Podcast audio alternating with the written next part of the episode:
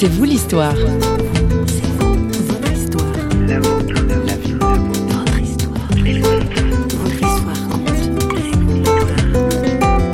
Je supporte pas les bateaux à moteur.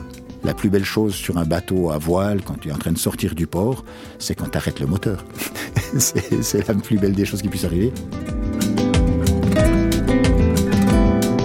Ohé du bateau Bonjour, c'est vous l'histoire Isla Grand Voile aujourd'hui en compagnie de Philippe Laude, un passionné de bateaux justement. Après 35 ans d'expérience professionnelle en tant qu'éducateur spécialisé et directeur d'institution, Philippe s'est plongé avec bonheur dans une retraite active qui lui laisse tout loisir de prendre la mer, ou plus souvent encore le lac tout près de chez lui en Suisse.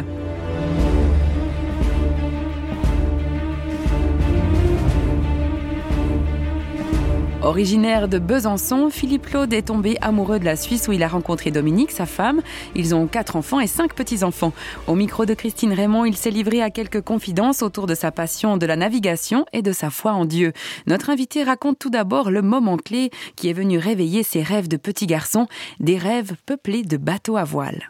L'élément vraiment déclencheur, c'est après plusieurs années de pratique de planche à voile, parce que c'est vraiment un secteur l'eau et la voile qui vont bien. Mais lorsque j'ai reçu un bateau, on nous avait donné un bateau comme ça qui était complètement retapé, qui était assez en mauvais état. Puis lorsqu'on l'a retapé avec des, gens du centre que je dirigeais à l'époque, des requérants, des chômeurs, on a mis six mois pour retaper ce bateau, ce qui est un bateau en bois. Et lorsqu'on l'a mis à l'eau, euh, là, c'est venu réveiller effectivement des choses que j'avais pas imaginé être aussi intenses.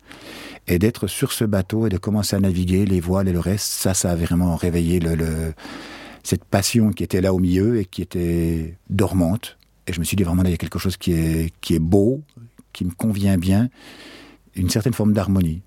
À l'aise, effectivement, sur l'eau, le, le, changement de point de vue, le regard différent, les éléments naturels, toutes ces choses-là sont venues communier avec euh, une sensibilité que j'ai redécouverte ou découverte à ce moment-là. La voile, le vent, une dérive, un gouvernail, c'est des termes de navigation qu'on utilise beaucoup dans le langage courant euh, pour parler euh, souvent au sens figuré. Hein. Mmh. Mais toi, tu en tires euh, même carrément des, parallèles avec ta foi en Dieu.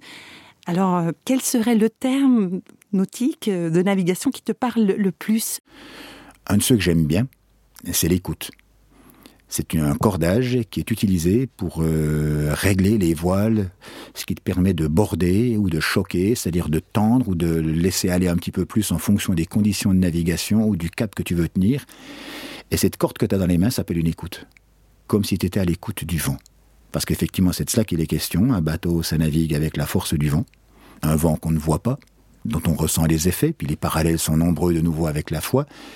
Mais cette écoute que tu as dans la main, ça te permet de sentir. Et d'être à l'écoute, c'est une question qui est fondamentale effectivement dans la vie spirituelle et qui me convient assez bien. Puis là, on est dans du palpable, on n'est pas dans du pseudo, on n'est pas dans la théorie, on n'est pas dans de l'abstrait, on est dans du vrai, on ressent véritablement la chose lorsqu'on est à l'écoute. Alors après, il peut y avoir effectivement la barre, il peut y avoir le gouvernail, il peut y avoir la dérive. On appelle ça une dérive ou une quille, c'est pour ne pas dériver, donc c'est marrant. Mais les parallèles sont extrêmement nombreux, mais j'aime bien cette euh, écoute qu'on a dans la main.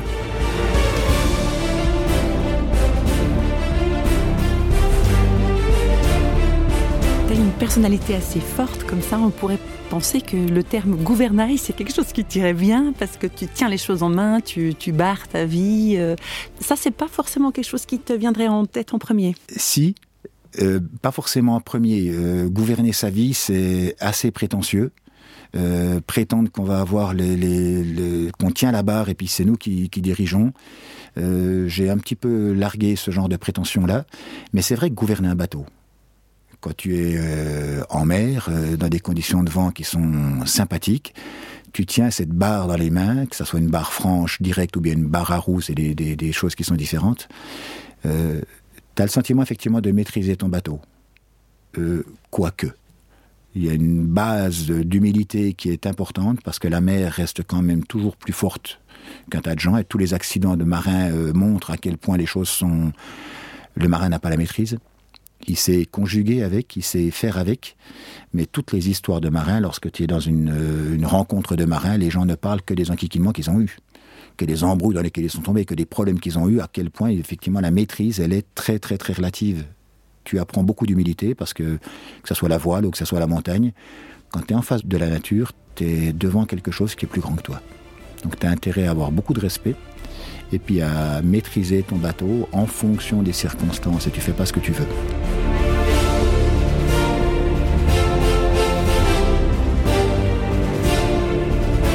Disais euh, au niveau de la voile que le vent est essentiel. Forcément, si mhm. tu navigues à voile, sans vent, euh, tu n'iras pas très loin. Le, vent, ça te parle comment avec la foi? Alors le vent, euh, effectivement, il y a une parole qui dit effectivement l'esprit, le vent souffle où il veut. C'est une parole de la Bible. C'est une parole de la Bible. Dans le langage courant, euh, l'association esprit et vent sont vraiment bien, bien, bien présents. Donc pour moi, le, vent, la force que ça représente, l'utilisation du vent, l'orientation du vent, ben c'est le principe même de la navigation. Je supporte pas les bateaux à moteur c'est un truc qui me pose un problème à ce niveau-là. La plus belle chose sur un bateau à voile, quand tu es en train de sortir du port, c'est quand tu arrêtes le moteur. c'est la plus belle des choses qui puisse arriver.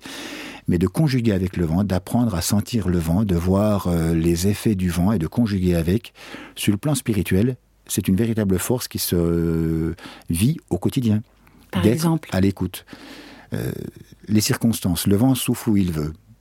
Il y a des circonstances qu'il nous faut discerner dans la vie où la, distance la plus courte entre un point et un autre, avec le vent, c'est pas la ligne droite. Tu es obligé de conjuguer avec les circonstances, tu es obligé de conjuguer avec le vent, et tu ne vas pas dire que c'est toi qui maîtrises et que tu fais ce que tu veux. Il y a, il un partenariat, et spirituellement parlant, c'est de donner du sens aux circonstances qu'on vit. et ça, c'est quelque chose qui m'est cher. Donner du sens. C'est pas tant que les choses soient ou ne soient pas, mais c'est quel sens elles peuvent avoir dans notre vie, et comment je vais faire avec? Et ça, c'est quelque chose qui m'anime, parce que dans un tas de domaines de, de, la rencontre, de la relation, euh, des problèmes que les gens peuvent avoir, en général, ils vont rechercher ailleurs, quant à l'origine du problème, euh, dans une vie passée ou dans une vie antérieure, les problèmes qu'ils ont pu avoir, alors qu'en fin de compte, on ne peut pas refaire le passé. Ça va pas servir à grand chose que de comprendre, parce qu'en fin de compte, euh, voilà, ben, j'ai bien compris, maintenant qu'est-ce que je fais? Par contre, la recherche du sens que ça peut avoir pour moi aujourd'hui, ça c'est intéressant. Et le sens, le vent, de conjuguer avec, ça c'est une démarche qui est quotidienne, qui est permanente. On est sensible, on le sent, on se dit tiens d'où ça vient, qu'est-ce que ça veut dire, où ça me dirige. Et puis c'est une bonne, euh, une bonne démarche que j'aime bien.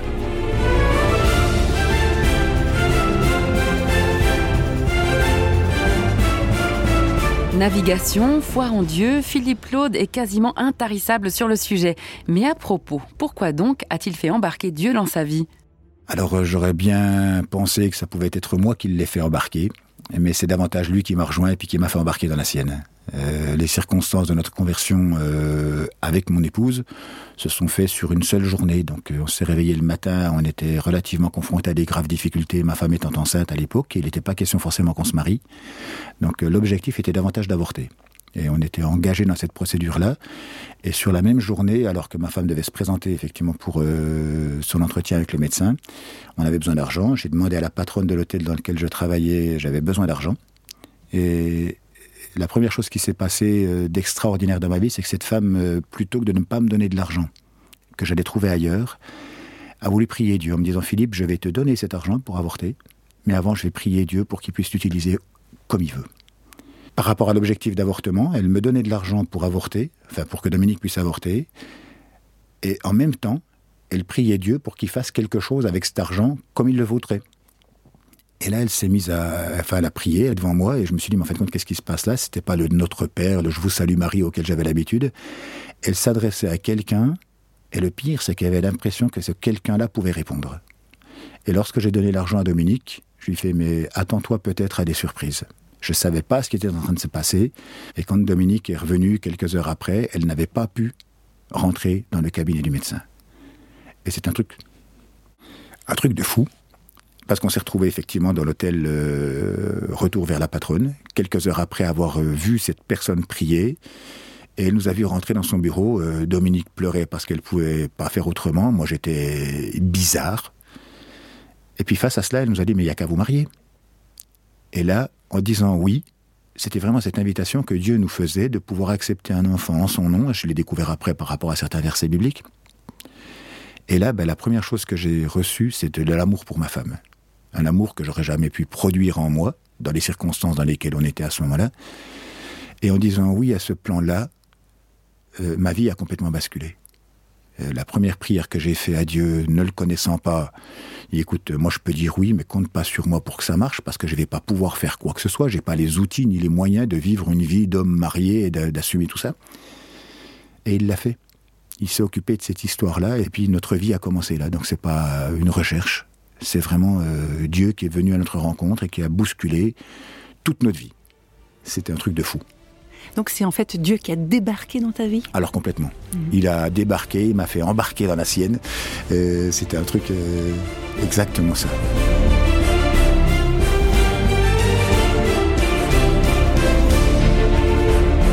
Une dernière question, Philippe. Une parole de Jésus qui te touche particulièrement, en rapport avec la navigation peut-être? Allons de l'autre bord. C'est une expérience que j'ai vécue, je fais juste une parenthèse pour en parler comme ça. Jésus et ses disciples, euh, après une journée assez fatigante, euh, doivent aller de l'autre côté de la mer de Galilée. Et Jésus monte sur la barque avec ses disciples. Ses disciples sont des pêcheurs euh, professionnels pour la plupart d'entre eux, donc ils savent ce que c'est qu'un bateau, ils savent ce que c'est que naviguer, et il leur dit allons de l'autre bord. Et de cette parole-là, je tire une grande, grande force parce que ce que Dieu dit, il le fait. Et pendant cette navigation-là, Jésus, fatigué, parce qu'on lui reconnaît une dimension humaine aussi, va dormir au fond de sa barque. Et pendant qu'il dort, il y a une grosse tempête. Et on a coutume, en général, de dire, mais si tu as des difficultés, si tu es dans une tempête, va réveiller Jésus. Et lors d'un premier voyage que j'avais fait comme ça, on avait été gâté question de tempête.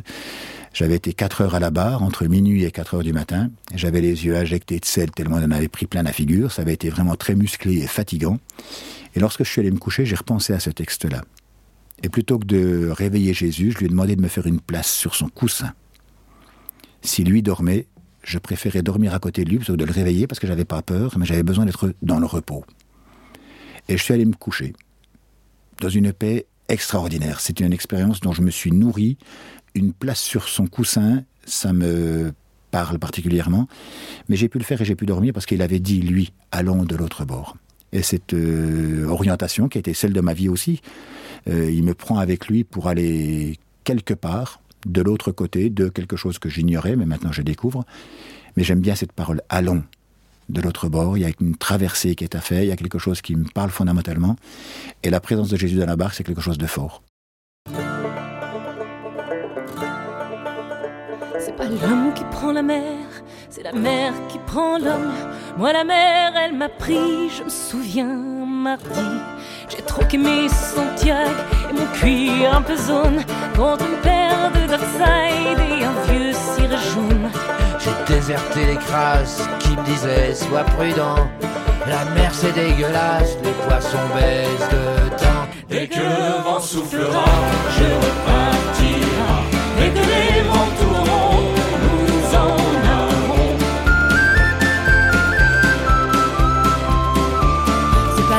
qui prend la mer, c'est la mer qui prend l'homme. Moi, la mer, elle m'a pris au dépourvu, tant pis. J'ai eu si mal au cœur sur la mer en furie. J'ai vomi mon 4 heures et mon minuit aussi. Je me suis cogné partout, j'ai dormi dans des draps mouillés. Ça m'a coûté des sous, c'est de la plaisance, c'est le pied. Dès que le vent soufflera, je repartirai.